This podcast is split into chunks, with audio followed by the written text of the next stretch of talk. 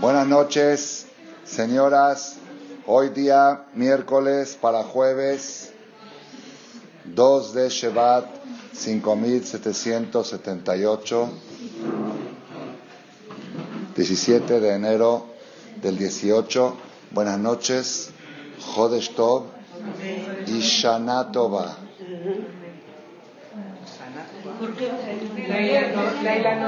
Muy bien, aquí la señora. Muy bien. Barmina, no vayan a pensar enero. Jajam Shalom les va a decir, Shanato va en enero. Claro. Tu Bishvat en dos semanas, como hoy. La conferencia va a ser el 15 de Shevat, la próxima. Dentro de dos semanas ponemos fruta en la mesa, ¿verdad, Hashem? Año nuevo para los árboles. Pero la Mishnah dice, באחד בשבט ראש השנה לאילנות כדברי בית שמאי, ובית הלל אומרים בחמישה עשר בו. El primero de Shevat es año nuevo para los árboles, como la opinión de Bet Shammai. Pero Bet Hillel dice que es el día 15 de Shevat. Es muy raro, porque siempre año nuevo tiene que empezar el día 1. ¿Cómo año nuevo el día 15? Cuando venga el Mashiach, eh, ayúdame Ricardo. Bueno, bueno, a ver, espérate, cuando se enciende ya no va a hacer ruido. No. No, es que está haciendo un ruido que molesta y no se escucha nada. Bueno, bueno. Ah, ¿no es del, del sonido? La apago la cafetera. La desconectas la... Ricardo, dile que le aprieten el botón número 4. El área 4 es esto. A ver si sirve. ¿Quién se lo aprieta yo? Abajo, Shlomo sabe, Shlomo Tawil. Yosef también sabe. Yosef, apriétale el, el número 4. Ahí está, bueno, ahí está, ahí está el eh, Ricardo Lobasa.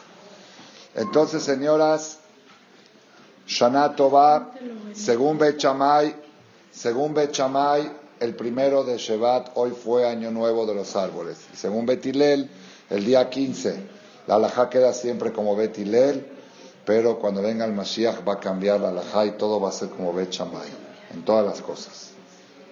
Cuando venga el Mashiach, o creo, en la mayoría de las cosas, y seguramente en el Año Nuevo también, cuando venga el Mashiach, va a ser como ver chama. Entonces, ¿qué pasa si llega el Mashiach esta noche? ¿Puede llegar?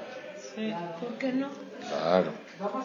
Claro. La Gemara dice, la Gemara dice que una persona que dice juro, juro no tomar vino el día que llegue el Mashiach, no puede tomar vino toda su vida.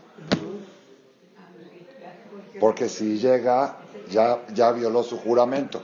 Él dijo, yo juro que el día que llega el Mashiach no tomo vino. Nomás ese día. Por eso, pero como puede ser ese día hoy, si él hoy tomó y vino el Mashiach, ya hizo, violó el juramento. Dice que cada día y día puede llegar. Entonces, si llega el Mashiach mañana, por ejemplo, esta noche o mañana, ¿cómo va a ser Año Nuevo de los Árboles? No va a haber. Porque el día 15 ya no es la laja como Betilel y el 1 ya pasó. Por eso tenemos que sentir que hoy fue como Rosh Hashanah la Ilanot si es que llega el Masías de aquí al 15.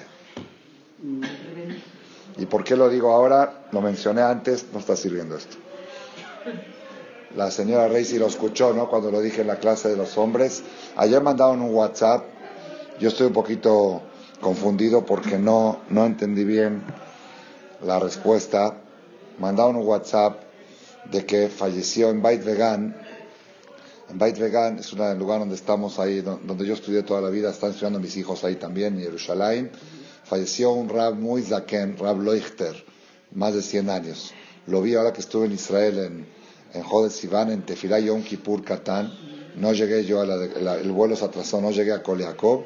Entonces fui al Betakneset Agra y ahí estaba el señor ya muy viejito, su nieto, su hijo lo estaba llevando con bastón, más de 100 años tenía el señor. Es un señor que hizo mucho por la Torah de todo Jerusalén y construyó escuelas y otras cosas más. Rab Leuchter. Entonces en su entierro que fue ayer, habló el Rab Itzhak Ezrahi, hermano de Rab Baruch Morja Ezrahi, y él dijo que él estuvo presente esta semana con un ashir que fue a casa de Rabhaim Kanievski y le dijo que tiene un proyecto de esto, un proyecto, dijo, ¿cuál proyecto si Mashiach Kvar Khan? Y repitió varias veces, Mashiach Kvarkan. Dice, no va a llegar. Ya está, dice. Ya está, Mashiach Kvarkan. ¿Qué haces proyectos? Entonces, si está ya aquí, Rosh Chodesh Shevat va a ser año nuevo de los árboles. No comimos fruta porque no sabíamos, ¿sí? Sí, aparte para que no nos consideren del grupo de los mesiánicos, mesianistas, ¿ok?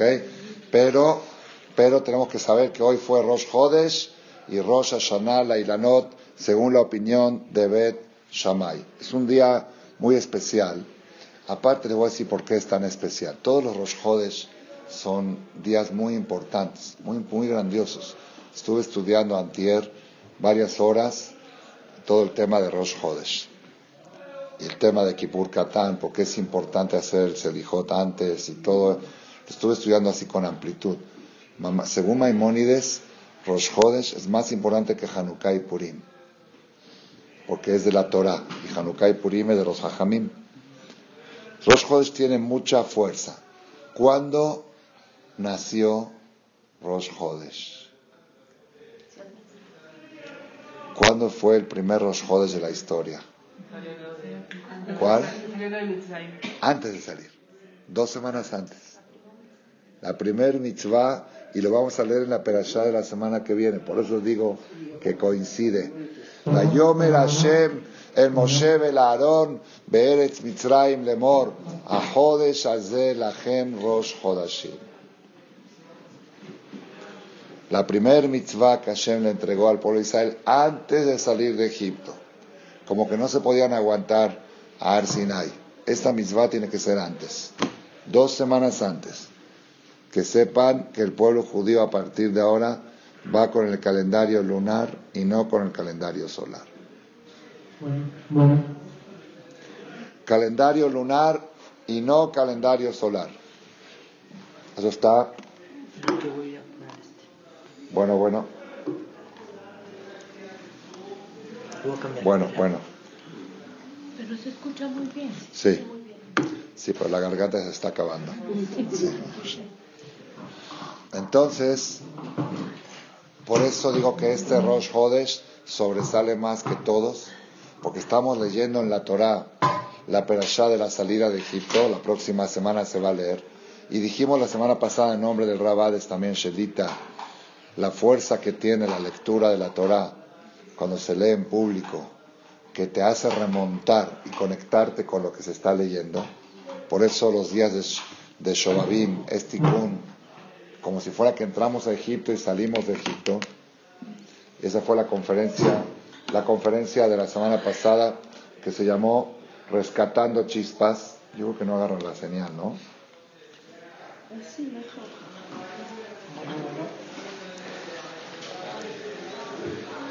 Entonces, esta semana que vamos a leer en la Torah por primera vez, la mitzvah, la orden de llevar el calendario lunar y no el solar, este Rosh Hodesh tiene más fuerza. Porque estamos conectados con la Perashá y conectados con Rosh Hodesh.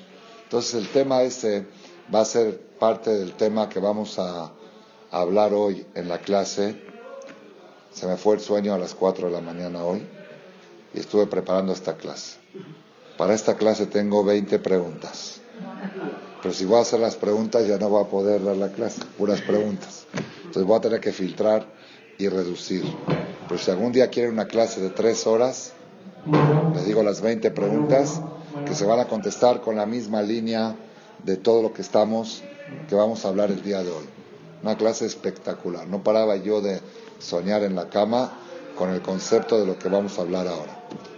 ¿Por qué tiene que ser la primer mitzvah de la Torah, el Rosh Hodesh. ¿Por qué tiene que ser la primer mitzvah de la Torah? Hay muchas mitzvot importantes.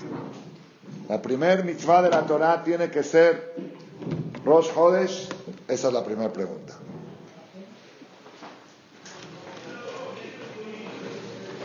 La segunda pregunta, yo aceptaría que sea la primer mitzvah de la Torah pero ¿por qué tanta prisa antes de salir de Egipto?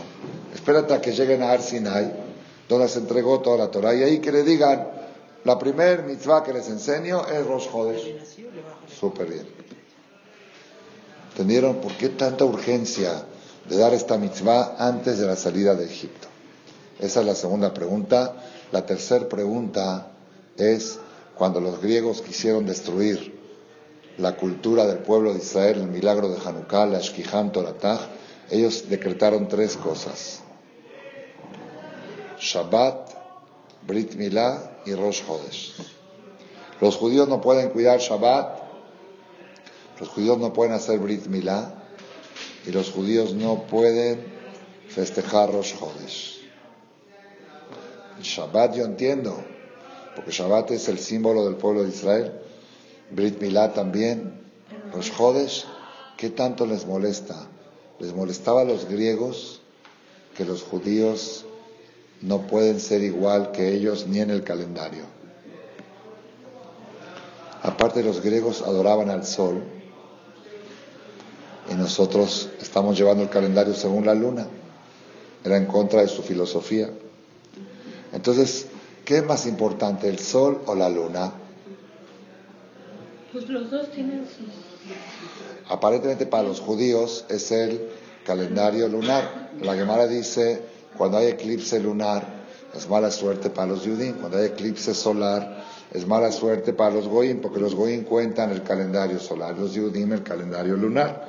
Entonces, nosotros somos de la luna, ¿sí? Pero hay un problema. ¿Por qué? Por cada tres años hacemos 12 meses. El año que viene va a haber dos Adar. Este no, el que viene.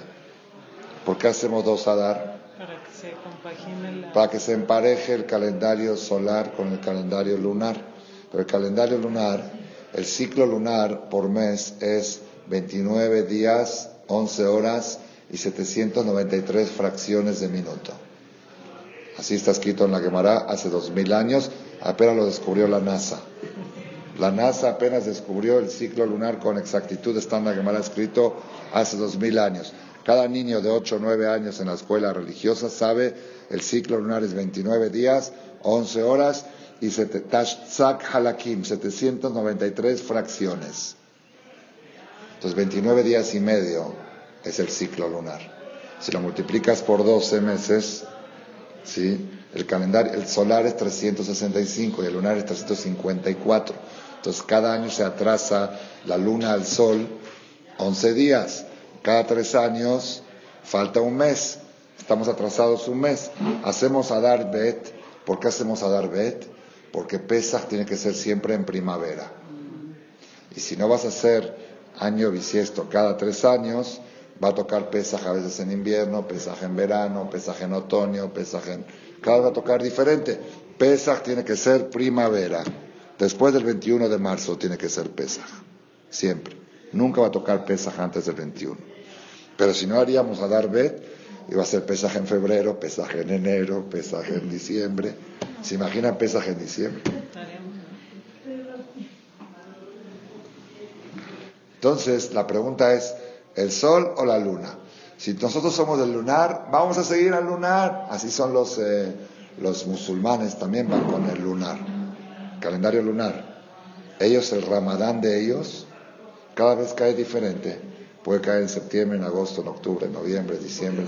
Porque no hacen el año bisiesto. Ellos dicen, o somos de la luna o somos del sol. Ellos son de la luna. Pero no. Entonces acá está la pregunta. Nosotros los judíos ah, tenemos que decidir, decidirnos. ¿Somos de la luna o somos del sol? Si somos de la luna, sigue con la luna. Y si eres del sol, ve con el sol. No, haces lunar cada mes y cada tres años te emparejas con el solar. ¿Está bien? Esa es la cuarta pregunta. La quinta pregunta,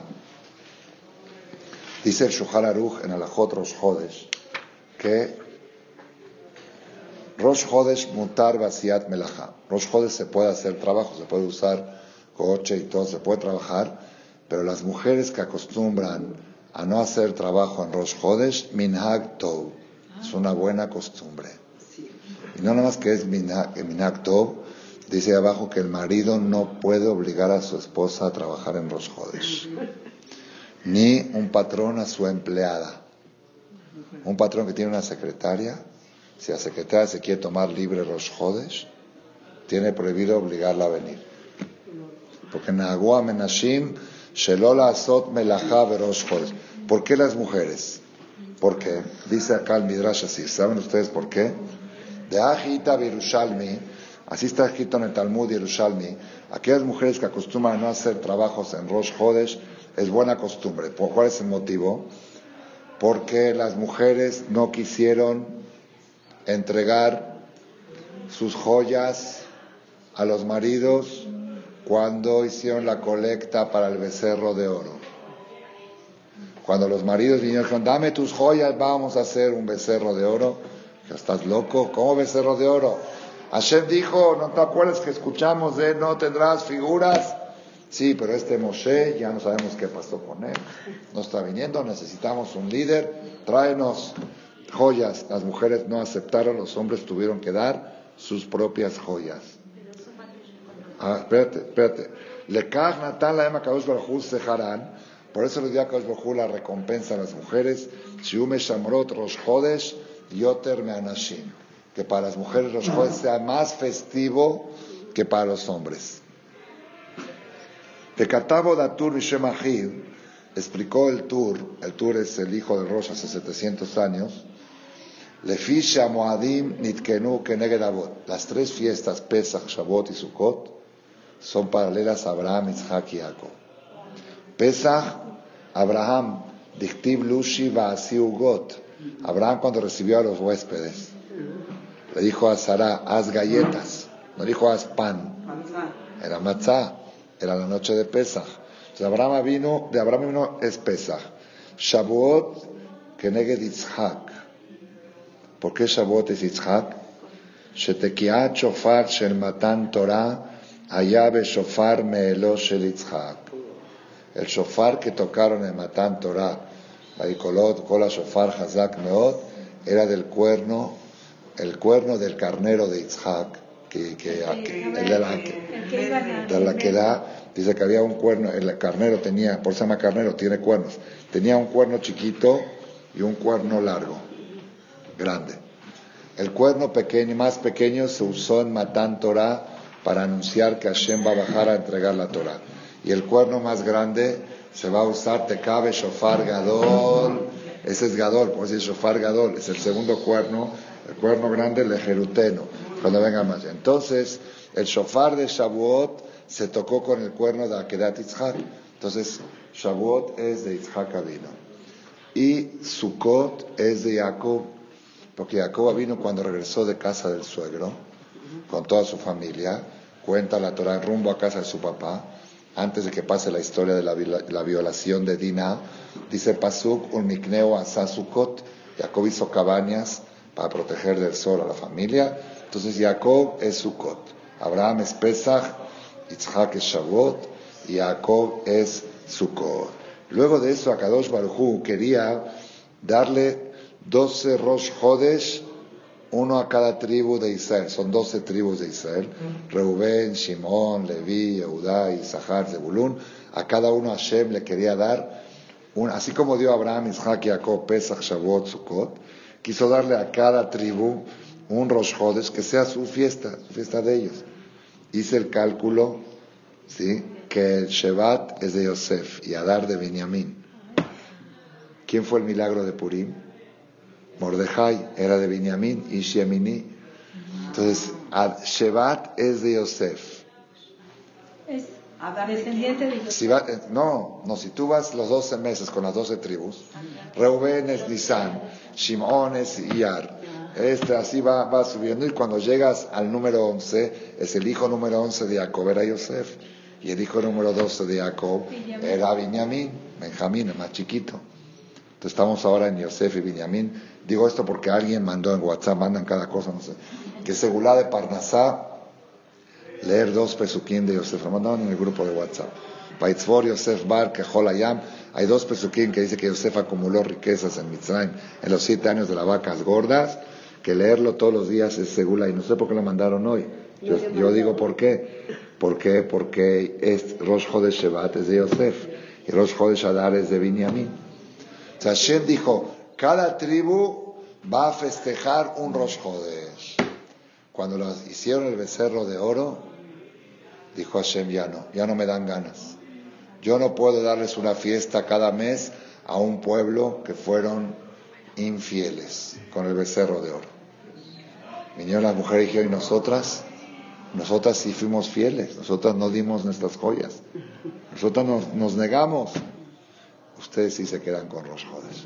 Por eso los jodes quedó para las mujeres más que para los hombres, porque era el plan original de Hashem de darle una fiesta a cada tribu, se las quitó por el becerro de oro y le dio la recompensa. Y vi algo, Hidush más, no quiero extender mucho, que dice que la mujer que respeta bien los jodes recibe el pago del hombre y de la mujer.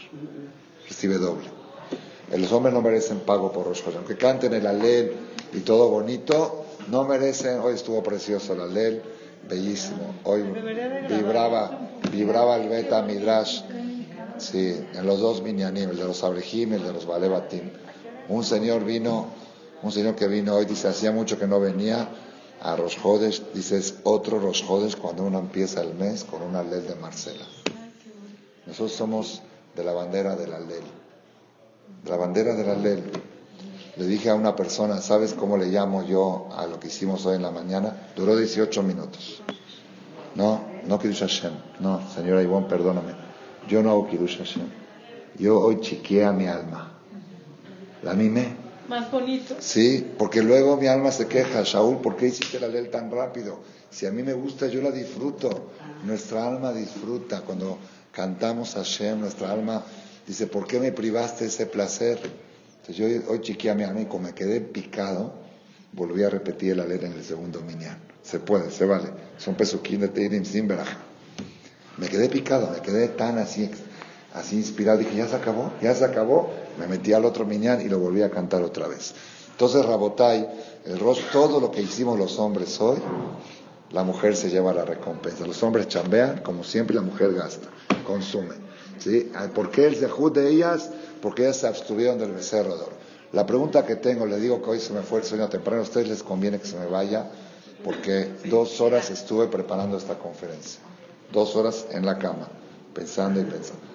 ¿Por qué la recompensa de las mujeres de no haber hecho el becerro de oro es Rosh Hodesh? ¿Qué tiene que ver el becerro de oro con Rosh Hodesh? ¿Hay alguna relación? ¿Por qué no otra cosa? Que diga que Hashem le dio las velas de Shabbat, qué sé yo, que le dio otras cosas que Hashem le puede dar. ¿Por qué Davka el premio para las mujeres de no Si hay alguna relación entre el becerro de oro y Rosh Hodesh. Ya, ya se, les está prendiendo el foco que esta última pregunta está empezando a contestar la primera. ¿Por qué Hashem tuvo que ordenar Rosh Hodesh antes de salir de Egipto? ¿Qué tan importante es la mitzvah del calendario lunar? Sí, ¿y por, qué, ¿y por qué eso está relacionado con el becerro? Y cuando pecan con el becerro les quitan la fiesta a los hombres de Rosh Hodesh y se la dan a las mujeres. Pero aquí trae algo que vale la pena también saberlo. Dice,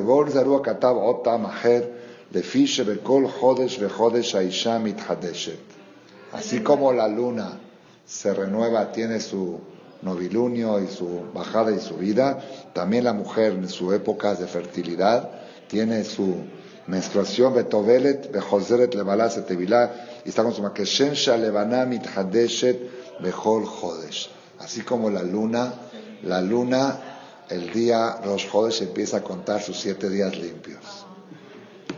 Y el día siete se mete a la Tevilá y se une con Moreola. Sí, y por eso los sefaradín que vamos con la Kabbalah no decimos la verajá de la luna hasta el día 7. Los ashkenazim desde el día 3, 3 del mes ya pueden decir Birkat Levana. Ellos mañana en la noche ya dicen, pero los sefaradim y los que vamos según la Kabbalah, también Ashkenazim que van según la Kabbalah, hasta el día 7, del 7 al 15. ¿Por qué del 7? Porque el 7 es el día de la Tevilá, en Rosh Chodesh empieza a limpiarse, la luna es ya, ya acabó de sangrar, pues ya acabó toda su, su época de bajada y ahora empieza la época de subida. Entonces tiene que contar siete días limpios para poder unirse al Creador. Entonces por eso la relación de Rosh Chodesh con el tema de la mujer, y no solamente eso, no solamente eso, el calendario menstrual femenino rige según la luna y no según el sol. Eso lo dicen también los goyim. En los libros para llevar, hay, hay este, hoy en día aplicaciones para llevar la menstruación de la mujer, para calcular. Yo una vez bajé para estudiar algo de lo de Nida, todo dice, pero va con el lunar.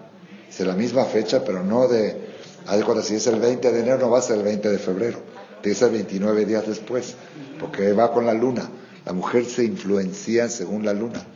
Y si los jodes es dos días, es, un día más. Es impresionante. La mujer va con la luna. Entonces, aquí ya vemos un poco más de relación por qué le dieron Davka Rosh Jodesh como premio a las mujeres, porque Rosh Jodesh y la mujer tienen mucha comparación. Pero todavía no se me contesta bien por qué a los hombres le quitaron el Rosh Jodesh como consecuencia del becerro de oro. Si quiere decir que hay una relación entre ese pecado y el Rosh. Entonces vamos a tratar hoy de entender esto, Bezrat Hashem. Ya dije que tengo 20 preguntas, pero no las voy a decir, no las voy a decir todas, porque ya no nos va a dar tiempo. Más es espectacular este mensaje que vamos a escuchar ahora.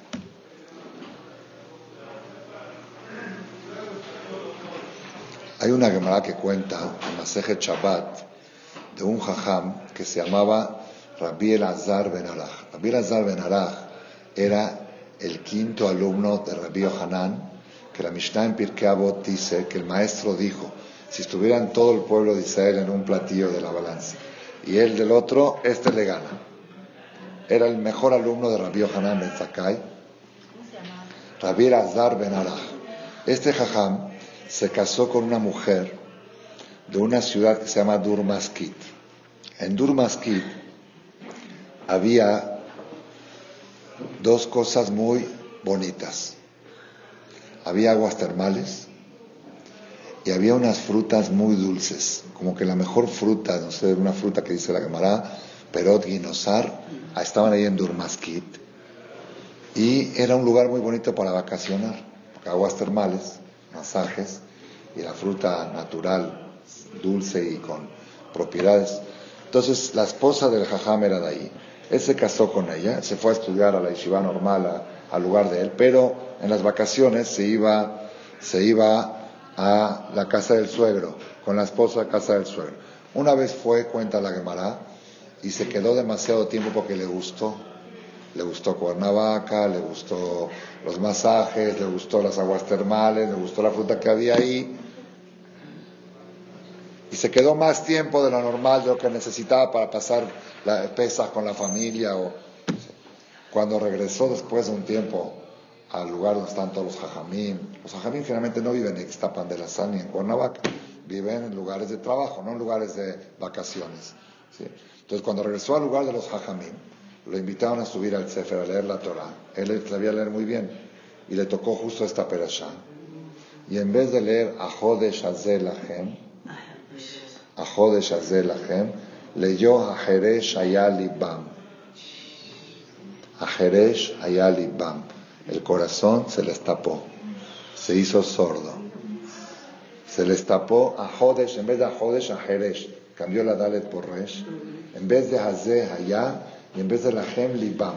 Pashut leyó mal, leía y decía Ajeresh, allá Libam. Dijo, no, está mal. Dice, no, yo acá veo Resh. Dice, no es Resh, es Dalet. Es... ¿Por qué? Dice la Gemara, se materializó tanto que se le nubló la mente. Se materializó tanto el jajam que ya veía mal las letras del Sefer. Dice que iba al Beta Midrash, entraba al Beta Midrash a estudiar y todos los hajamim estaban discutiendo y él no entendía lo que hablaban. Y de repente vio que un hajam dice, nosotros, yo escuché esto de Rabbi Azad Ben Arach, dice, soy yo. Dice, bueno, pero participe. No entendía nada. Se le bloqueó se le bloqueó la mente, se le tapó por haber ido demasiado tiempo a Cuernavaca y Iztapan de la Sal, a los masajes, por haberse materializado demasiado, se le bloqueó, se le bloqueó. Así cuenta la Gemara, dice que estaba sufriendo tanto que los hajamín pidieron tefilá por él, para que Hashem lo desbloquee y le regrese, que le vuelva a dar el disco duro y le regrese la Torah. Y después de eso, Este Rabbi Azar le cambiaron de nombre, en vez de Rabbi Azar le llamaron Rabbi Nehorai. Y en Pirkei Avot dice Rabbi Nehorai Omer, Heve Golel Torah. Si quieres Torah, tienes que estar en Galut. No puedes pretender estar chiqueado con mamita que te hace el arroz y hamud y con esto y con toda, con todo el ambiente de materialismo y también quieres ser Tamil Jajam. No. Si quieres Torah, vete en Galut. Vete fuera del lugar donde están todos los chiqueos, todos los, el secreto para tener éxito. Me dijo un abrej mexicano de aquí de México que estudia en Israel que un año de Torah en Israel, de un abrej, son tres de México.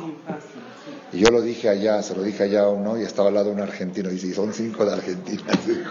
Bueno, no sé por qué dijo así.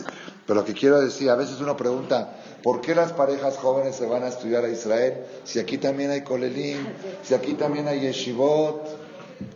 Pues aquí también hay chiqueos, aquí también hay aguas termales, aquí también hay Cuernavaca, aquí hay muchas vacaciones, aquí cada fin de semana es un puente, cada fin de semana es un puente. En Israel no hay domingo, no hay domingo. mis hijos les costaba trabajo, mi hija que fue a vivir allá, que se levanta el otro día Shabbat piensa que es lunes. Está el banco abierto, todo normal, el Corel, la Yeshiva, la escuela, camiones, español, todo, todo, los cheques, los bancos, todo normal. Aquí cada fin de semana es un puente. Y cuando hay puente ni hablar. Otro puente. Y cuando es diciembre, se Y cuando es esto, es esto. Y esto por lo otro. Y cada boda, y cada esto, y cada tevilá, y cada cosa es antes y después. Y se va a ver a Jot y el otro. Y se van. Y vienen fiestas por acá. Y vos va mucho tiempo. Y compromisos sociales. tienes que quedar bien. Y si no vas, se enojan. Se van allá a Israel.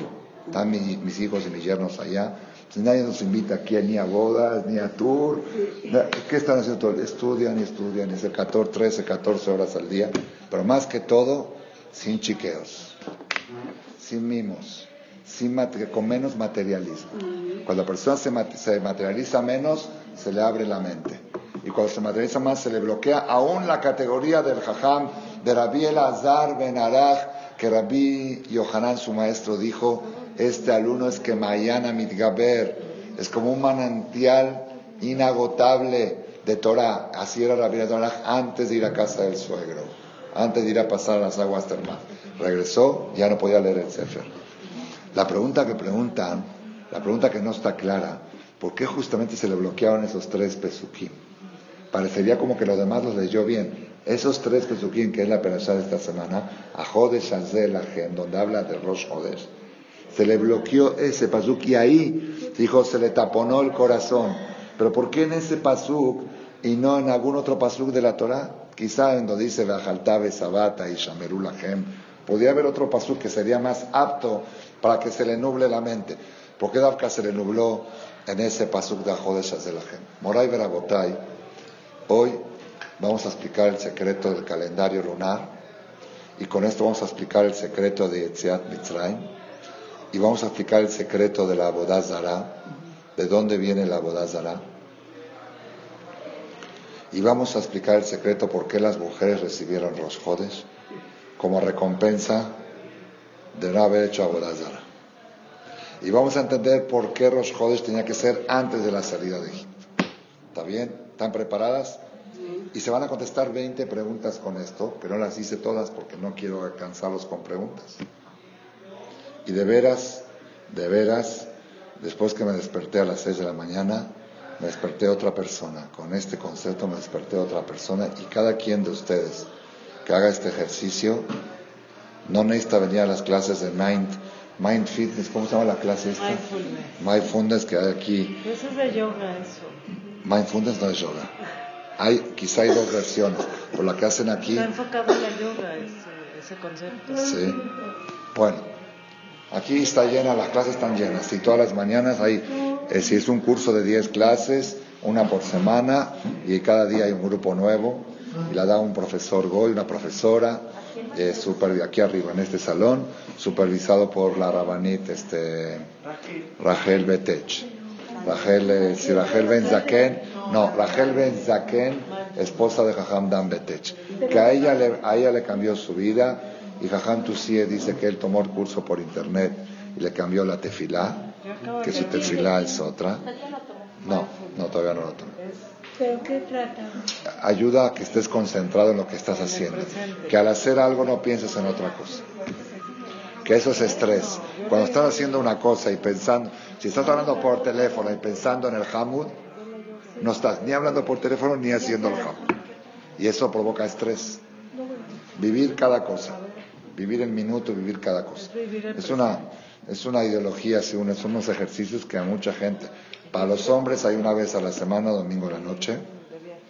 Vienen varios jajamín, varios abrejim. El doctor Raziel eh, también está aquí, el dentista.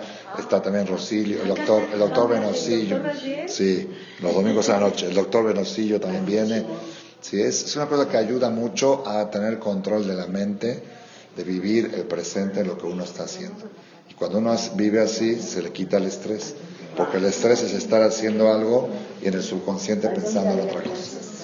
Bueno, pero yo después, después del ejercicio que hice hoy en la mañana preparando la clase de ustedes, ya no necesito tomar ni una clase. Ahorita va un profesor de los de esta, de esta compañía de... El que la da es un gol. No, no. En las mañanas es para mujeres, dura dos, dos horas cada clase. Cuesta cuatro mil pesos el curso, son diez clases. Bueno, de todos modos, si regresamos Rabotay, ¿sí? ya le pedí por favor que ponga mujer en vez de hombre para las mujeres. Ya están, ya están trayendo maestras que este señor les está enseñando para que él pueda dar las clases a las mujeres. Ellas puedan dar clases a las mujeres. De Rabotai, Rabotai, yo no soy responsable de esa clase, nada más alquilo el lugar o presto el lugar. Chequé la información, vi que, es algo que puede ser positivo, puse algunas condiciones de tzniut y algunas cosas, este, y nada más les, les doy el lugar, les doy el salón. No es una clase organizada por Marcela, para nada. ¿Ok? Vamos, seguimos el tema Rabotai. ¿Qué aconseja usted? Mi esposo, Mago lo tomó, Mago lo tomó y dice, tú lo haces todo eso sin escuchar ninguna clase. Porque me metió a la fuerza a mí. Si yo la metí para que escuche y que me diga si ve algo que no está bien. La puse medio de supervisor. Pero mucha gente, el mismo Jajam Dan Betech y su esposa, dice que les cambió la vida a ellos cuando estaban en una situación, justo falleció la mamá del Rabdan y todo, y que les dio una fuerza diferente para llevar la vida, que les cambió. Entonces quizá el que lo necesita, el que vive muy estresado, quizá le puede servir, porque es una, son ejercicios. ¿Es tipo las constelaciones? No, nada. Sí, la llevan a dar una vuelta al Boulevard de la Luz y le dicen, escucha a los pajaritos como cantan. Si yo he pasado por aquí nunca escuché pajaritos porque estás pensando en mil cosas. Escucha la naturaleza. Tienen ciertos ejercicios que pueden servir. Bueno, volvemos botella al tema. Entonces, este, vamos a decir ahora el secreto que va a contestar por qué somos del calendario lunar y no del solar. ¿Por qué cada tres años emparejamos con el solar? Si somos lunar, ¿para qué vamos con el sol? ¿Por qué era tan importante que nos den esta mitzvah como primer mitzvah de la Torah? ¿Por qué era tan importante de ser antes de la salida de Egipto? ¿Por qué cuando los Yehudim hicieron el becerro de oro les quitaron el Rosh Hodesh a los hombres? ¿Por qué a las mujeres, como premio de que no participaron, les dieron el Rosh Hodesh y no les dieron otra cosa? Todas esas preguntas vamos a, a Hashem, contestarlas con un solo concepto. Un solo concepto. El porqué de la Abodazara. La Abodazara es algo muy ilógico. La idolatría. 52 veces en la Torah está escrito, cuídense de no hacer abodazara. Hasta se cansa uno. En el Shema, Beajalta Besabata, y Shameru Lachem Peniftele Babhem, que diga Besartem y van a ir a Las Vegas. Besartem y van a hacer, no, dice Babatem Elohim Ajerim. Se van a desviar y van a hacer idolatría. Dice, yo de dónde yo voy a ir con Yeshu, yo voy a ir a. ¿Tú crees que.? ¿Y sabe por qué quiero hablar de este tema? Porque hoy, hoy, empieza en todo el mundo el Dafio Mi, la hoja diaria. Ayer terminamos Masejet Chebuot en todo el mundo. Y te empiezan, y primera vez que según yo me acuerdo que tocan Rosh Jodes, que termina una Gemara el último día del mes y empieza una el primero. ¿Y cuál es el título de la Gemara que se estudia? Abodazara. Es el tema. Son 75 hojas. ¿Y saben cuándo va a ser el Siyum? En Jola Moed de Pesach. Wow.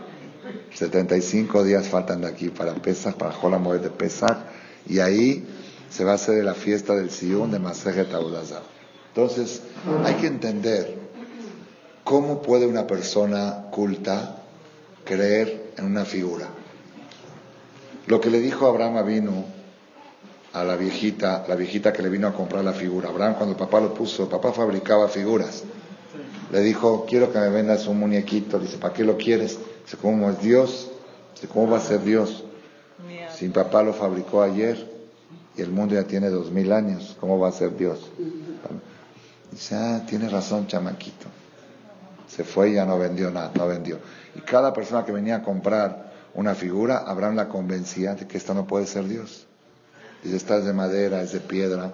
La otra, la mitad de la madera papá lo usó para hacer asado, comer al carbón. Y como la mitad de la otra madera va a ser Dios. Y así. Entonces, ¿cómo puede ser que la gente pueda creer en esas tonterías, en una figura, en un muñeco? No nada más eso, que hay como un yetzerará. Se ve de la Gemara que había una desesperación. El pueblo de Israel lamentablemente cayó después de que falleció Moshe Rabenu. Moshe les dijo, yo sé que después que va a morir Ashhet, Ashitun, va, se van a corromper y se van a hacer Abodazara. Y no paraba la Abodazara cientos de años, siglos, siglos. Hasta que una vez tuvieron que hacer los Jajamim un resto especial y bajó el Yetzerara de Abodazara y lo encerraron, como cuenta la Gemara. O sea, no es posible. Destruyó el primer templo, destruyó el segundo y todavía sigue bailando entre nosotros. La Gemara cuenta del rey Menashe ben. Menashe, hijo de Hizkiao Amelech, nieto de David Amelech, descendiente de David Amelech. No dejó una Abodazara en el mundo que no adoró. Y la Gemara dice que es uno de los tres reyes que no tienen Helek porque promovió la idolatría en todo el pueblo de Israel. Y al final cuando estuvo en la cárcel, cuando ya eh, perdió la guerra y se lo llevó el rey de Babel a la cárcel, él rezó a todas las abodazaras del mundo y ninguna le contestó. Dijo, ahora voy a rezar al Dios de mis padres. Y si tampoco él me contesta, quiere decir que todos son iguales. Uy. Regresó a Hashem y Hashem le contestó. Vino un viento, se lo llevó y lo regresó al palacio de Jerusalén. Hay más lo que en la Gemara si hizo Teshuvah, si no hizo Teshuvah, si tiene la mamá. Entonces hay una Gemara y cuenta que un jajam mil años después, un rabino del Talmud, dijo, mañana vamos a empezar la clase de nuestro cuate Menashe. El cuate Menashe, a ver si le toca eh, o no toca Olam Abba. En la noche le viene en sueño Menashe a este jajam que dijo el cuate. Lo llamó cuate a Menashe. En lugar de decirle Rab, Eh, No, decía el rey Menashe, el rey dijo el cuate, como decir, en forma de desprecio, ¿no? De este, de este cuate. No, o, o amigo así, o este, este tipo, este tipo, Javerenu Menashe. Entonces le preguntó, Menashe le preguntó al jajam en el sueño, dijo, dime, cuando haces amotzi en la jalá, ¿de qué parte de la jalá se hace la amotzi? ¿De la de arriba o la de abajo? ¿De qué lado, derecho o izquierdo? Le dice el jajam en el sueño, no sé. Le dice, si ni partir un pan sabes, ¿vas a hablar de mí? Dice, a ver, dime tú de dónde se parte. Dice, de la parte que está más quemada del horno, la parte más dorada del pan, más negrecita, de ahí se hace la música, es lo más rico. La parte donde le pegó, donde está más doradita de la jalá, de ahí se debe de hacer la motzi. Hay que checar, depende del horno como está, la parte más doradita. ¿cuál, cuál haces así? ¿Cu- ¿Cuál es el que partes para repartir? ¿El de arriba Para hacer tú la mochi, el que dice la mochi, no, ese es otro tema. La jalada arriba o la jalada abajo es otro tema. Es un poco de mahloket, ¿sí? Yo hago de las dos juntas. Yo parto las dos juntas. Cuando tengo mucha gente y voy a repartir las dos jalot, parto las dos juntas, la de arriba el hombre, la de abajo la mujer. Cuando no se queda de Así hago yo. Ah, Cuando no hay mucha gente de Hansi, para que no se quede abierta la jalada, quede para el otro día. Entonces Bekitsur este, le dijo de la parte donde está más tostado, como dice la señora Ivonne aquí explica el Benishai, la parte que está más dorada del pan es porque fue la primera que se empezó a, a hornear, por eso se doró más que otras. Entonces ahí el Benishai dice cosas profundas qué relación tiene con lo que, estaban debatiendo. Pero entonces le preguntó, le preguntó el jajam en el sueño, si ustedes sabían tanta Torah, ahí está que sabían cosas que nosotros no sabemos, de dónde partir el pan, ¿por qué hacían abodazara? ¿Cómo puede ser que hacían tanta abodazara? Le contestó el rey Menashe, si tú estuvieras en mi generación, correrías atrás de mí y me agarrarías mi túnica para perseguirme de la desesperación para hacer abodazara. Entonces la pregunta es, ¿qué desesperación puede tener la persona por la abodazara? Escuchen esto porque es, es, impresionante, impresionante. Tabotay. Estoy explicando lo que es Abodazara porque hoy empezamos Masejet Abodazara en el Daf Yomi. Las mujeres no estudian Gemara, pero esta parte sí la pueden estudiar. A los hombres todavía no le dije esto, se las voy a decir Beliner cuando haya una oportunidad. Maimónides, el Rambam, explica cómo empezó la idolatría en el mundo. Hay que pensar, a ver, Adam Arishon lo fabricó Hashem. Él vio a Hashem. Adam Arishon seguro no hizo Abodazara, ¿estamos de acuerdo? Porque dicen, ¿cómo va a adorar una figura aquí? Es Dios el que me hizo, ¿está bien? El hijo de Adam tampoco. Papá le está diciendo, ¿cómo empezó? Dice, así dice Rambam en Adajot, hay un Maimónides, Adajot Abodazara, que los primeros idólatras fue así. Ellos observaron el sol y la luna y las estrellas y dijeron, mira qué poderosos, poderosas criaturas hizo Dios en el mundo. Ellos sabían astrología y astronomía y Hashem maneja el mundo a través de los astros. El mundo se maneja a través de los Kohabim, es verdad. Que ven la astrología, es verdad. Hashem maneja el mundo, le dio, como decimos en la tefilá de Shabbat, Tobim meorot sheberaam elokenu, son buenos los astros que creó Hashem, Yetzaram bedat bebinau askel, les puso inteligencia, Koahu guran baem, les dio fuerza a ellos, liot moshelim bekerev tebel. El mundo se maneja a través de los astros. Entonces, ellos dijeron así, Dios es Melech Marjea Melachim. Y él puso de ministro de economía al sol, ministro de esto a la luna, ministro de esto a la otra estrella. El cabot del rey, el honor del rey es que respeten a sus ministros. Entonces, si nosotros adoramos al sol, estamos adorando a Dios. Porque si Hashem puso al sol como el virrey de él y a la luna como tercera, el rey quiere que respeten a sus ministros. Si uno le falta el respeto a un ministro, le está faltando el, respeto al rey. Y si uno respeta al ministro, está respetando al rey. Entonces nosotros vamos a respetar a los ministros como una forma de acercarnos a Hashem. Nunca pensaban de que el sol es Dios. Decían de que el sol, la luna, las estrellas son ministros de Hashem. ¿Está bien? Así. Después, dice el Rambam, ya les daba flojera de alzar los ojos a cada estrella para rezarle, dibujaban el sol, dibujaban la luna, dibujaban la estrella. Decían, para no hacer así, entonces le rezaban a la figura, pero pensando en el sol, que es ministro de Hashem. Siempre la idea es llegar a Hashem. ¿Está bien? Empezaron a construir templos con figuras de sol, con figuras de luna, con figuras de estrellas. Pero siempre, dice, los, los sacerdotes principales que llevaban esas sinagogas, esos templos, todo el tiempo sabían de que todo es Hashem. Nada más estamos esta figura que representa a la luna, que la luna es princesa de Hashem, que el sol es princesa de Hashem. ¿Está bien? Pero con el tiempo, los hijos y los nietos se les fue olvidando la raíz de todo y pensaban que la figura era la que tenía la fuerza, que le estaban rezando a la figura. Dice, fue bajando las generaciones. La segunda generación pensaban que era el sol, que el sol era el que tenía, era independiente, era una fuerza independiente y que hay competencia entre el sol y la luna y Marte y Júpiter. Y yo, yo soy del equipo del sol, tú eres del equipo de Marte, tú eres de Júpiter. Ya empezaron a hacerse equipos de Abodazara, ya sin pensar en Hashem. Después venían los hijos y los nietos que ya ni siquiera pensaban en el sol, pensaban en la madera que están viendo. Luego venían sacerdotes falsos Dice, a mí me vino en sueño la, estrella X, la estrella Júpiter, y me dijo que su forma es una forma de víbora, y que si nosotros hacemos una figura de víbora, y le adoramos, le traemos sacrificios, nos va a ir muy bien. Así decía él que él soñó en la noche.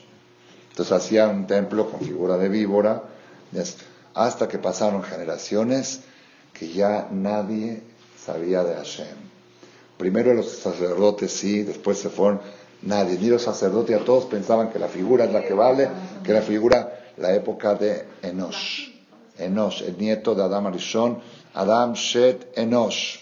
Ahí fue cuando vino una inundación. Inundó dos tercios del planeta. Antes que, que Enosh, no diluvio, no, diluvio fue 600 años después. Antes del diluvio, vino, el, océano, el océano desbordó. Tenemos que saber que dos tercios de la tierra está abajo del mar. Ciudades enteras desaparecieron.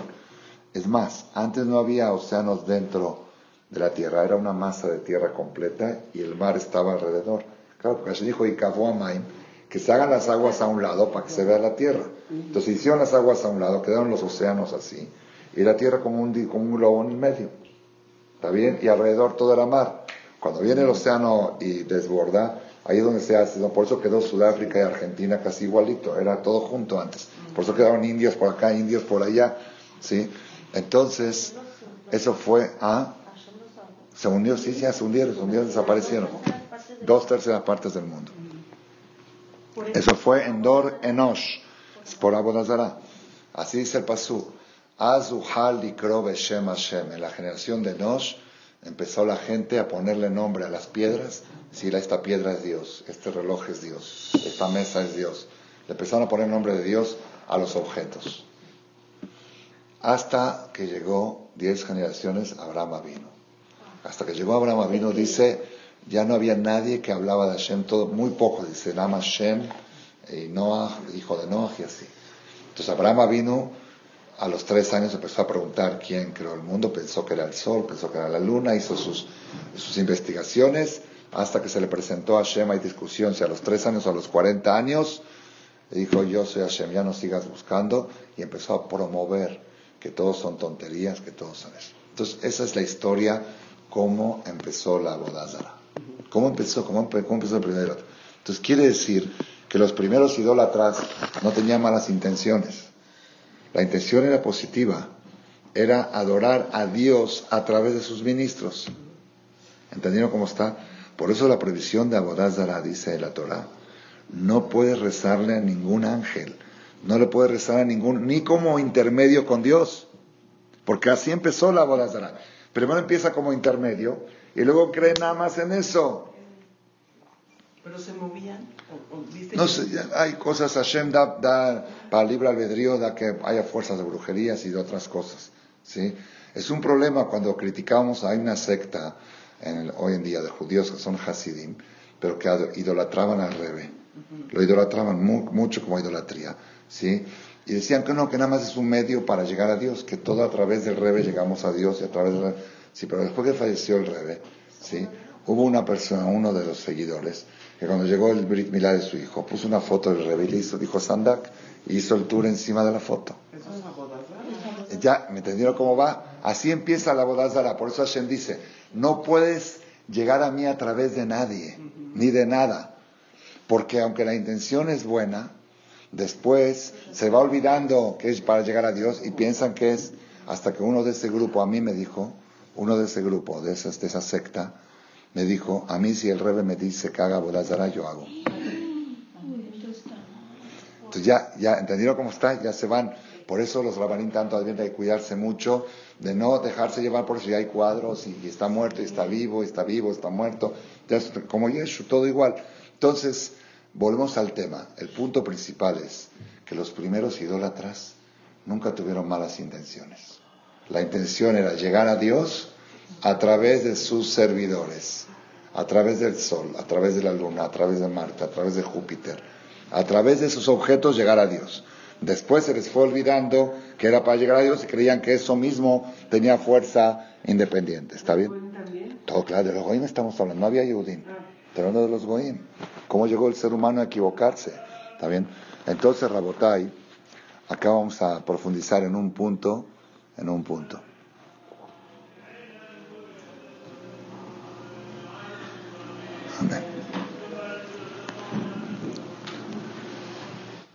Preguntó el Rav Galinsky, alaba Shalom, que sean estas palabras Leilun Ishmat de él, un jajam que venía aquí en el mes de Lul, jajam chaparrito, y que daba muchas de las shot bonitas. Él preguntó, dice, yo no entiendo si la intención era tan buena. ¿Cómo puede ser que de una intención buena salga algo tan malo? Si dice, yo estoy respetando al ministro como una manera de respetar al rey. Entonces, si él quiere respetar al rey, respetando al ministro, ¿dónde está la falla? Dice, ¿dónde está el punto de la falla? ¿Entendieron la pregunta? Porque a veces la persona tiene intenciones buenas, dice, pero ¿cómo pues si yo quise hacer, yo quise servir a Dios? ¿Cómo quise, quise respetar a Dios respetando al sol, respetando a la luna, respetando a Marte? Dijo algo espectacular. Espectacular, espectacular. Bellísimo. Cada año que llega a los diez mandamientos lo disfruto de nuevo. Dice, cuando viene el ministro, por ejemplo, el ministro de Economía, si llega aquí, tenemos que darle honor porque es el ministro del gobierno o el alcalde de la ciudad de Lucan, el este, porque es Kaboda Malhut, es mitzvah. Si tú no le das, si llega aquí un representante del gobierno y tú no le das el respeto merecido, es una ofensa, es una falta de respeto. ¿Verdad o no? ¿Sí o no? no, Hashem, no, no, déjalo a Hashem. Hashem nos obliga a darle Kaboda al Malhut. Entonces, pues no nada más al rey, también al ministro del rey. Pero ¿qué pasa si llega un día, por ejemplo, el ministro de Economía? Le damos mucho cabot. ¿Qué pasa si llega junto con Peña Nieto? Y tú le dices al ministro de Economía, pase, señor. Dice, no, en presencia del presidente no le puedes dar respeto a nadie más que al presidente. Darle honor al ministro en presencia del presidente ya es una ofensa. Ya es una ofensa. Es verdad que le darle respeto a los ministros es honrar al rey mientras el rey no está presente. Pero si está presente el rey, una vez yo llegué aquí con mi maestro, Rabbi Udá de Shelita, cuando vino aquí a México, y cuando yo entré, todos se pararon. Y dije, no se paren. No, y me daba pena. Si no pueden pararse delante de mí. Cuando no está el rabades, ok, se paran ustedes delante del alumno del rabades. Pero cuando está el mero mero, es una ofensa si le dan cabot. Es una alajá en la Gemara. En Holkim Kabod la Talmid bin Koma Rab. Prohibido darle honor al alumno en presencia de su maestro. Aunque el alumno también es maestro. Porque si estás su rab de él, tú no le puedes dar cabod al alumno, en es una falta de cabod al rab de tu rab. Dan las dos. Está bien. Viene Hashem y dice, es verdad, tu intención es muy buena, que le quieres dar honor a los ministros míos. Pero lo oye lo oye Majerim al Panay. Al Panay, dice, ¿qué es al Panay? Yo nunca entendía qué es al Panay. No tengas otros dioses en mi cara. ¿Qué quisiera en mi cara? Si tú no lo haces en mi presencia, no hay ningún problema. Pero si lo haces en mi presencia, es una ofensa. Y como yo estoy en todas partes, no lo puedes hacer en ninguna parte. Y el, el, el darle honor al sol como ministro de Hashem quiere decir que Hashem no está presente. Y ahí está, ahí está el punto de la falla. Ahí está el punto de la falla. ¿Me entendieron cómo está? Si tú estás buscando honrar a Dios a través del sol, es porque sientes que Hashem no está. Entonces, ¿quién está en vez de él? El sol. Le voy a dar honor al sol para respetar a Hashem. ¿Cómo vas a darle honor al sol si Hashem está aquí? Yo no lo veo. Y al sol sí lo veo. ¿Entendieron el punto? Está espectacular, espectacular. Entonces, ¿a qué quiero llegar? Miren, miren qué, qué musar van a escuchar ustedes hoy. El ser humano que tiene Neshama, la Neshama de la persona es Tzelem Elohim, es a su imagen a su semejanza. Hay tres tipos de seres humanos. Hay seres humanos ateos, esos no tienen Neshama. Si él no cree en nada, en nada, no cree en nada, no tiene Neshama. Hay seres humanos que tienen Tselem Elohim y necesitan creer en un poder supremo.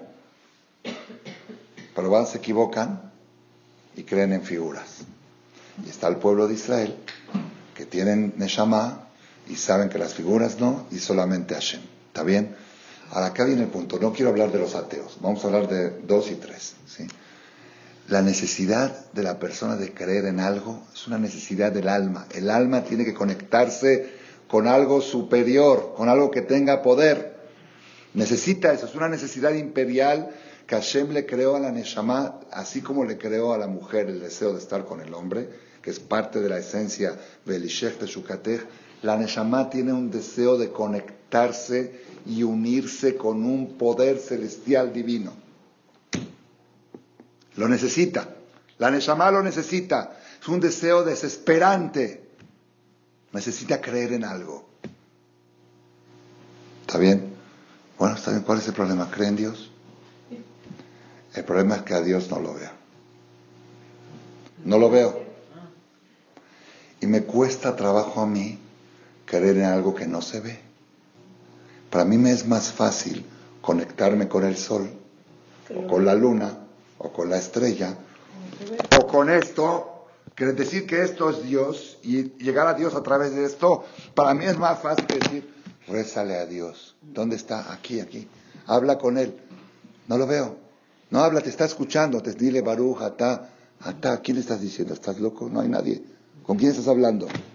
Al sol sí le puedo decir, Baruch, Atá. Ahí está. ¿De dónde viene todo el problema? Punto número uno, la desesperación del alma de conectarse con algo supremo. Punto número dos, como la persona está tan materializado, le cuesta trabajo entender y sentir cosas no materiales. Como estamos tan materializados, tan, tan metidos en que lo que vemos, en otras palabras, cuando yo, cada vez que yo veo esto, esto me oculta a Dios. ¿Por qué? Pero cuando yo veo esto, digo, esto existe porque lo estoy viendo y lo estoy tocando. Entonces, ¿cómo me dices que Dios existe si ni lo veo y ni lo toco? ¿Entendieron el problema que hay? Por eso antes de decir el Shema que hay que hacer, cerrar los ojos. Porque si tienes los ojos abiertos y ves esa pared y dices Hashem lo que no Hashemejat, se contradice. El sin querer en el subconsciente de la persona. Cada vez que uno se hace más materialista, le cuesta más trabajo sentir a Dios. Porque a Dios no lo veo. ¿Está bien? Y cuando me cuesta trabajo sentir a Dios, hay dos caminos. Un camino es ateo, no creo en nada. Y otro camino, pues yo necesito creer en algo. Entonces creo en esto, me agarro de algo. Eso se llama materializar a Dios. La persona que quiere materializar a Dios es porque sus conceptos están materializados. Está él tan materializado que no puede conectarse con algo que no lo palpa, que no lo toca. Entonces quiere buscar algo que a través de eso me conecte con Dios. El sol, la luna, ¿Está bien? ¿Está claro? Pero si la persona, si la persona logra, cuando la persona logra desmaterializarse, se desmaterializa menos, empieza poco a poco, se le hace más fácil, en otras palabras, nuestra alma puede percibir a Hashem, nuestro cuerpo no lo puede percibir. Tú que eres cuerpo o alma, si eres más cuerpo que alma, te cuesta mucho trabajo percibir a Hashem. Si eres más alma que cuerpo, se te hace muy fácil percibir a Hashem. Y si eres 50-50 también, para eso está libre albedrío. El problema nuestro es que la mayoría somos cuerpo, somos 70, 80, 90% cuerpo. Entonces llega una situación que yo no puedo conectarme con algo que no, no, no, no, no lo veo, no, no puedo. Yo prefiero. Le voy a decir algo que se van a volver locos de verdad, que es cuando acaba la tefilá, hay señores que se acercan al ejal y besan el cefe y se quedan ahí un ratito, ¿sí? ¿Sí? Cuanto menos religiosa es la persona, más tiempo se queda en el cefe. Comprobadísimo, ¿eh? Nunca vas a ver ni a Jajam Shabbat, ni a Jajam Shueke, ni a Jajam Shawimalek que se suban al cefe y los otros parecen más religiosos. Yo lo veo, de verdad, mira, mira cómo está el Señor ahí concentrado con el cefe, mira. yo nunca lo hago, nunca en mi vida lo he hecho, en mi vida, ¿eh? ¿Saben por qué? Porque yo abracé, yo abracé a Dios en la mirada, yo lo abracé. Yo lo abracé en la mirada, yo no necesito abrazarlo. Pero este Señor, como está tan materializado en la mirada, él nada más cumplió con la mirada. Dice, pero yo necesito tocar algo, sí, necesito tocar algo. Pensando en Dios, por tocar algo. No quería separarse no, pero no. no sé, algo, algo, sí, pero necesita, llama materializar a Dios. Cuanto más la persona, es más, cuanto menos religiosa es la persona, más cree en el Shebe. Más cree en la piedrita, y más cree en, la, en Maguen David, y más cree en la cadenita, y en el este, en la pulserita, y en las cositas. ¿Por qué? Porque tiene una necesidad de creer en algo, necesita creer en algo. Y creer en el Dios impalpable, no, no me conecto, pero con la pulserita sí me conecto. Aquí está, aquí Dios. Es, es Badukum Nuse. Badukum Nuse. Entonces, viene la Torah y dice, Veajalta Sabata. No, sí, es una. En el Shema, Beatatía ese Besadejali Venteja Veajalta Sabata. Y Shameru Lachem Babatem Elohim Cada vez que te materializas más, está preparando el camino para ser idólatra. Porque tienes una necesidad imperial de creer en algo. Y creer en algo que no se ve te va a costar trabajo porque estás muy gordo de comida. Entonces vas a tener que empezar a creer en piedras, en shebes, en cosas materiales. Es el camino preparado para la boda. Entonces ten cuidado, dice Hashem, de no perder el equilibrio entre el materialismo. Cada vez que te desnivelas mucho el materialismo, corres el peligro de empezar, de tener la bacteria de la idolatría. ¿Por qué? Porque la bacteria de la idolatría es dificultad de sentir a Dios y buscar materializarlo en algo. Está espectacular, ¿no? Es, toda, toda, toda la vida es esto.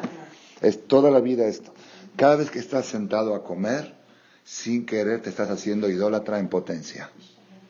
Por eso Baruch Hashem para nivelar para ir a Birkat Amazon, para a libre Torah Shulchan, porque si no, Sabata, Ya estás preparando el camino para el Ahora escuchen qué belleza. Vamos a meter lo de los jodes y lo de las mujeres y cerrar esta conferencia. Digo, es una conferencia para tres horas. Para hacer una serie, que es un seminario de esta conferencia. ¿Qué es la luna y el sol? ¿Por qué la luna tiene unos días que está radiante y unos días que está menos radiante y unos días que no se ve nada. ¿Por qué? La luna no tiene luz propia. La luz de la luna, quien se la da, es reflejo del sol. Ok, si es reflejo del sol, que todo el tiempo esté brillando. Si el sol está acá y la luna está acá, ¿por qué no brilla? ¿Por qué a veces brilla menos si la luna está chiquita? No está chiquita, el tamaño es el mismo. La luna, el tamaño es el mismo. La luz no le llega. ¿Por qué no le llega la luz? Explícale Ben Ezra, aquí en la perashá esta semana y en otra perashá también en Mishpatim. Dice, depende de la posición del sol y la luna con la tierra. Acá está el sol, acá está la luna. Entonces, cuando el sol le da directo a la luna, brilla al 100%. Cuando se mete la tierra en el medio, ¿sí? En materialismo, claro, la tierra es lo terrenal, se mete la tierra en el medio, ya no permite que los rayos lleguen. Cuando se mete un poco más, un poco más, llega a fin de mes, está totalmente bloqueando, la Tierra está bloqueando el acceso de los rayos del Sol que no le lleguen a la Luna. Se empieza a mover un poquito, empieza a Rosh Se empieza a mover un poquito y da, da paso a que pasen los rayos de luz. Todo el proceso mensual que tenemos del Sol y la Luna es cuánta interferencia hay de la Tierra entre el Sol y la Luna. Entonces dice así, el Sol es Hashem, por eso vamos con el sol, cada tres años nos emparejamos. La luna es tu alma. Tu alma no tiene luz propia. Tu alma es parte de Hashem y toda la luz que tiene tu Neshama es de Hashem. ¿Está bien? ¿Quién es la que no permite que llegue la luz? El cuerpo, la tierra. Cuerpo está hecho a Farmi nada más. Entonces, cuanto más interferencia hay del cuerpo entre Hashem y tu Neshama, menos luz le llega a tu alma. Ahora sí. está espectacular, espectacular. Por eso viene Hashem y dice, por eso viene Hashem y dice, Rosh Hodesh. Rosh Hodesh es el mejor día del por qué es el día en que entendió la, la, luna que para recibir luz tiene que hacer el cuerpo a un lado. El día que se mueve un poquito la tierra hacia allá y empiezan a llegar los rayos y cada día más luz, porque cada día el cuerpo se mueve más, y permite que los rayos entren. Y después empieza el ciclo otra vez, ya se aburrió de los rayos de la luz y empieza otra vez el cuerpo a meterse y a ocultarse la luz de la luna hasta que se oculta total Y es el peor. Por eso el día, de, el día 29, Erev Rosh Chodesh es Kippur Katán. Estamos bloqueados total.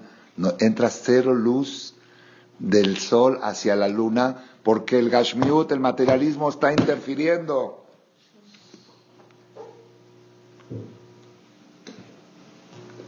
Entonces, yo porque dije que esta mañana cambió mi vida y no necesito ningún ejercicio. Estaba yo todo el tiempo pensando en la cama, ¿eh? Antes, si hacía frío, no me quería parar temprano. Me paré a las seis al final a Batiquín. Decía, a ver, me quiero imaginar yo, mi Neshama es la luna. Mi Neshama es la luna. Me la imagino dando vuelta por el universo, mi Neshama. Y está Hashem ahí. Dice Hashem, dice, te quiero iluminar. Y a él Hashem panabeleja. Te quiero iluminar. Dice, pero no te dejas. No te dejas. Ahí tienes tu cuerpo que no deja. Entonces me paro y le digo a mi cuerpo, cuerpo, no me estorbes. Déjame recibir la luz divina. Hasta a un lado y déjame recibir la luz. Por eso, de principio, la persona no debe de desayunar antes de rezar. Así es la alhaja, a menos que uno no pueda. Pero si uno puede, ¿por qué? Por lo mismo, si ya desayunaste, ya metiste el cuerpo en el medio, va a ser más difícil. Llegas, toda la noche estuviste, el cuerpo estuvo pasivo, sin actuar. Te paras en la mañana, le tilati daim esto, te vuelves a hacerte fila. La mejor, el mejor instante para recibir la luz de la Shejina es en el Modéani. Claro, porque el cuerpo estuvo inactivo. El cuerpo no funcionó. A las 8 o 9 horas estuvo sin hacer nada. Abre los ojos. Modeani lefaneja. Estoy frente a ti. No hay interferencia. ¿Está bien? Ah, pero tengo que cerrar. No, no, cierra, si no, no cierra. Para que cierre todo, tengo que cerrar. ¿Qué es Yetziat Mitzrayim? ¿Qué es Mitzrayim? Dice mi maestro el Rabbi Eliezer Ben David, Cherita Hashem de Yamim, seguramente lo leyó en algún lugar de Zohar o de Kabbalah. ¿Qué decir la palabra Mitzrayim? Metzar, límite. El alma nuestra es ilimitada. El alma puede volar, el alma puede volar, no necesita avión para volar. El alma puede llegar a la Luna, a Marte, a Júpiter. Las almas vuelan, los, los vuelan. ¿Quién no deja volar al alma? El cuerpo. Entonces el cuerpo es la cárcel del alma. Entonces dice así, Mitzrayim es el cuerpo. Israel es el alma. Paró es el Yetzerará. Y Moshe Rabenu es el Yetzerato. Viene Moshe Rabenu, viene el Yetzerato y le dice al Yetzerará, ya libera a mi pueblo de Egipto, de la esclavitud de Egipto. ¿Hasta cuándo el alma va a ser esclava del cuerpo? Libérala. Viene él, dice, no, yo voy a seguir sometiendo al alma bajo el cuerpo. Así, ahí va un golpe, dam. Ahí va otro problema, se fardea. A ver, hasta que te desbarates y saques al cuerpo, al alma de la esclavitud del cuerpo. Eso es Yetziat Mitzrayim. Ani Hashem Elokehem, Asher Etchem Eres Mitzrayim. Yo soy Hashem que saqué al alma de la esclavitud del cuerpo. Si no entiendes por las buenas, te voy a dar 10 macot. A la macá primera, si fue suficiente, adelante. Si no, ahí viene la segunda. Y si no, viene la tercera. No, no, eso es espectacular. Por eso, dos semanas antes de salir de Egipto, la primer mitzvah que tiene que decir la Shema al pueblo de Israel, que sepa este pueblo a lo que van. Salir de Egipto no es nada más salir del faraón. Yo los voy a hacer calendario lunar a este pueblo. Por eso tiene que ser antes de iniciar Mitzrayim. Que sepan que lo que va a suceder dentro de dos semanas no es nada más salir de Egipto, es un concepto novedoso, que el alma hace un lado al cuerpo y empieza a recibir la luz como la luna recibe del sol. A partir de ahora calendario lunar. Pero no porque el sol no vale, al contrario, el sol es lo más importante, por eso cada tres años, el sol es Hashem, por eso cada tres años nos emparejamos con el sol. Pero el sol es Hashem, tú eres luna. Tú eres luna. ¿Y por qué a veces estás oscuro? Porque hay demasiada tierra que interfiere. Viene el pueblo de Israel en el desierto. Moshe Rabenu no baja. ¿Qué hicieron los 40 días que Moshe estaba ahí arriba? ¿Qué hicieron? Pachanguearon, pues no había nada que hacer, no está el maestro. ¿Qué hace un niño en el recreo? ¿Qué hace un niño si el moré, si el moré se fue? Se ponen a pachanguear, ¿verdad o no? A mí 40 días se materializaron mientras esperaban que Moshe baje. Moshe no baja. Dice, queremos un Dios. Queremos un Dios. Queremos un Dios. Bueno, un Dios, rézale a Dios. No, necesito algo que se vea. Algo material. ¿Por qué? Porque estaban tan materializados que ya no podían rezarle a un Dios que no se ve. Ese fue el becerro de oro. Dijo Hashem, ah, ya te, te materializaste tanto que ya no recibes la luz. Tu Neshama no recibe la luz, ya te quito los jodes. A los hombres les quito los jodes. Yo estaba buscando la relación entre Rosh Hodesh y el becerro de oro. El becerro de oro es porque te materializaste, ya no puedes sentir la luz divina, porque estás muy materializado, los hombres. Porque estás muy materializado, ya no puedes sentir y tienes que ir a un becerro y decir, este es Dios, ¿verdad o no? Y todos dicen que ellos sabían que había otro Dios, pero a través de este animal me va a comunicar con Dios. ¿Está bien? Todo eso, ¿por qué vino? Porque está, ¿sabes por qué vino todo eso? Porque no captaste el mensaje de la luna, porque ya no respetas los jodes, porque no sabes de que para recibir la luz divina tienes que hacer el cuerpo a un lado. Le quitaron la fiesta de los jodes a los hombres. Las mujeres le dijeron a los maridos, ¿estás loco? ¿Cómo vas a creer en un animal? ¿Cómo? ¿Por qué? Porque la mujer por naturaleza es más neshama que uf. Así está escrito. Por naturaleza el hombre es más materialista y la mujer es más alma. ¿Cuál es la prueba? Cuando te mandan un regalo, te llega un regalo bien así con el monio, adornado, y la mujer dice, ay, qué bonito, mira qué bonita, qué bonito monio, mira qué bonita envoltura. Además dice, a ver, Abre a ver qué hay adentro. ¿Cuánto crees que cuesta eso? El hombre es muy materialista. El hombre nada más ve. La mujer dice, no, pero mira el monio, mira. La mujer es alma, es neshama. Como por naturaleza es alma, ella no puede creer en un becerro de oro. ¿Cómo vas a creer que esto es Dios? ¿Cómo vas a creer que esto es Dios? Entonces, como la mujer es neshama, le dieron los jodes. Los jodes te queda bien a ti, porque eres neshama. Pero también la mujer, si se materializa demasiado, ya no va a sentir esa luz. La mujer es más fácil que sienta Hashem que el hombre. Más fácil, pero si se materializa demasiado, tampoco a la mujer. Si la mujer ya hace carrera, y ya quiere trabajar y quiere tener sus millones de dólares en la cuenta, ya está como hombre, está como hombre, pues ahorita sufre igual que los hombres. Ya no festeja los jodes tú tampoco. ¿Entendieron cómo está el punto? El punto este es espectacular. Con esto contestamos todas las preguntas. Yo hago este ejercicio, ustedes cuando se vayan a dormir en la noche piensen, Hashem, te encomiendo mi Neshama, mi luna. Ahí va a subir ahí arriba. Púlela. Quítale toda la basura que pueda tener la luna. Mi cuerpo lo voy a hacer a un lado. Va a estar dormido toda la noche sin actuar. Te encargo, por favor, en la mañana, cuando me regreses la lunita que tengo, que no haya interferencias. Abre los ojos. Modean y lefaneja. Hashem, te estoy viendo, te estoy viendo. Duran unos segundos, ¿eh? Por eso dice que sin netilati por eso sin Yadayim. Es el instante que más conectado estás con Moreola. A la hora que estuvo ocho horas tu cuerpo a un lado. Tu cuerpo estuvo a un lado y tu alma te la regresan. Dices, Modani lefaneja.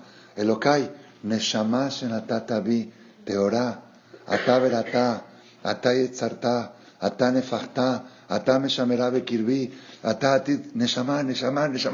como que la quiere uno conservar, que no se le vaya. Metim. Yo creo que el rezo Ya es otra cosa. Luego después porque Ajibrim, Surim, ya te vas a otras cosas, ya empieza uno al cafecito, la regadera, esto, lo otro, ya, ya, ya empezó a haber un poco más de interferencia. Pero, los primeros instantes de la madrugada son los mejores para hablar con Boreola. Dice el libro, hay un libro que dice, Kabayashar, que la persona que haga un ejercicio después de decir el Modani, mirar el techo y decir, este techo, Dios, ¿verdad que tú lo hiciste? ¿Verdad que esto también es tuyo? ¿Verdad que ese cuadro es tuyo? Claro, si está la tele, no me puede decir la tele es tuya. O sea, ay, no, si le da pena, ¿no? Pero pues las cosas que uno puede decir, ¿verdad que la mezuzá es tuya? ¿Verdad que todo es tuyo? Entonces, esa es, esa es la forma como el Yehudí puede amanecer cada mañana con su luna, con su luna y decir, Borolán te pido una cosa nada más. Tú sabes que yo necesito comer para vivir y para comer necesito trabajar. Tú sabes, así nos creaste. Por favor, Hashem, que no se pierda el equilibrio. Que no se meta demasiado el cuerpo hasta que interfiera la luz que tiene que llegar de ti. Porque a mí, de mi parte, de mi parte, yo quisiera no comer y no hacer nada material y nada más estar contigo, pero me muero. Tú me estás obligando a hacer ejercicio, a trabajar, a comer, a hacer todo lo que hay que hacer. Por favor, Diosito, que eso no interrumpa, que eso no interfiera. Ese es Rosh Hodesh. Ese es el Rosh Hodesh. El día Erev Rosh Hodesh, Yom Kippur Katán, confesamos a Shem por tanta interferencia. Hasta que se oscureció totalmente la luna. El primer día de Rosh Hodesh estamos celebrando que nuevamente empezó a penetrar la luz porque el cuerpo se hizo a un lado. Es espectacular, es bellísimo. Hashem Baraj, nos dé el zehut de poder, me falta, tengo mucho más para hablar, lo que es el sol y la luna, a ver si verdad Hashem. Es que no sé, me trabajó tanto la cabeza hoy en la mañana, no sé por qué, me acordé de que cuando la persona antes de nacer lo hacen jurar, es que ayer terminamos el tratado del Talmud de juramentos, Shavuot. La persona antes de nacer lo hacen jurar. Tres juramentos. Tei tzadik, veal tei rasha, sé tzadik, no seas rasha. Y aunque todo el mundo te dice que eres tzadik, no te lo creas. Y dice algo más la Gemara. Ve odea, y tienes que saber, Shakadosh Baruchu Tahor, Umesharetav Tehorim, Veneshama Shenatati Lecha Tehorah. Y matame shambra betahara mutab, beimlo aninot lamimcha. Y tienes que saber que Akadosh Baruj es puro y sus ángeles son puros y la neshama que te di, que tienes adentro de ti es un ángel. Si la cuidas con pureza, sigues para adelante y si no, pues te la quito. Así, le, así lo hacen jurar a la persona. Tú juraste, juraste eso. Yo me puse a pensar, ¿quién juró? ¿Mi neshama? Mi Neshama puede jurar, tiene boca la Neshama. Me puse a pensar esos pensamientos. Me puse a pensar los ángeles. ¿Los ángeles tienen boca? ¿Tienen boca los ángeles? ¿Cómo dicen Kadosh, Kadosh, Kadosh? ¿Con la boca o con las alas? Yo pensé con las alas, pero después empecé a repasar todo el Yotzer. Todo en la cama, ¿eh? repasé todo el Yotzer. Y dice, Bejulam potjimet pihem, bigdushau taura. Abren su boca. Entonces tiene boca. Entonces la Neshama también tiene boca. Y le juró a Dios, yo voy a ser tzadik y no voy a ser Rasha. aunque todo el mundo me diga Sadik, no me la voy a creer. Y juro que tú eres Tahor y tus ángeles son Teorim y que la Neshama que me diste es Teorá y la voy a cuidar con pureza. Elokai Neshama Shenatatavi Teorai. Estoy jurado, estoy jurado. Llevo mi alma, mi luna aquí adentro y juré que la voy a cuidar. No puedo fallar mi juramento. No puedo fallar. Tengo que ser tzadik. ¿Qué es tzadik? ¿Qué es tzadik?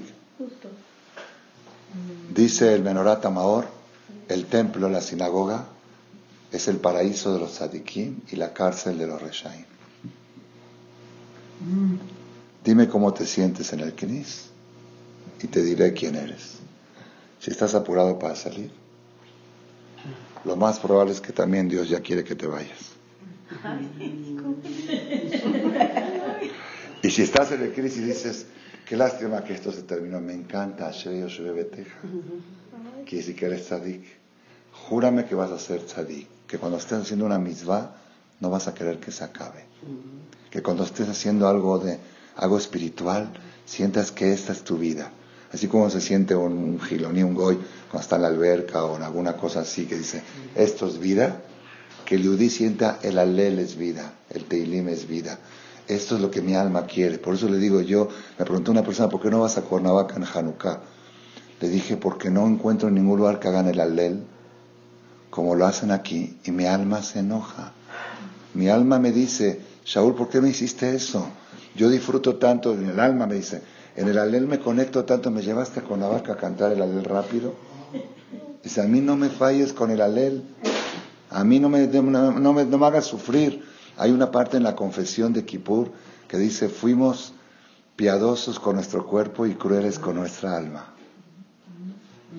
La persona chiquea su cuerpo y es cruel con su alma. Tienes un alma dentro, chiquéala, chiquéala, trae, llévala a Marcela, llévala al Knis, llévala a rezar, chiquea tu alma. Así vivo yo. Entonces yo no siento que estoy haciendo un esfuerzo, estoy chiqueando a mi alma. Chiqueas a tu alma, tu alma recibe la luz de Boreolam y va a iluminar para siempre. Amén. Que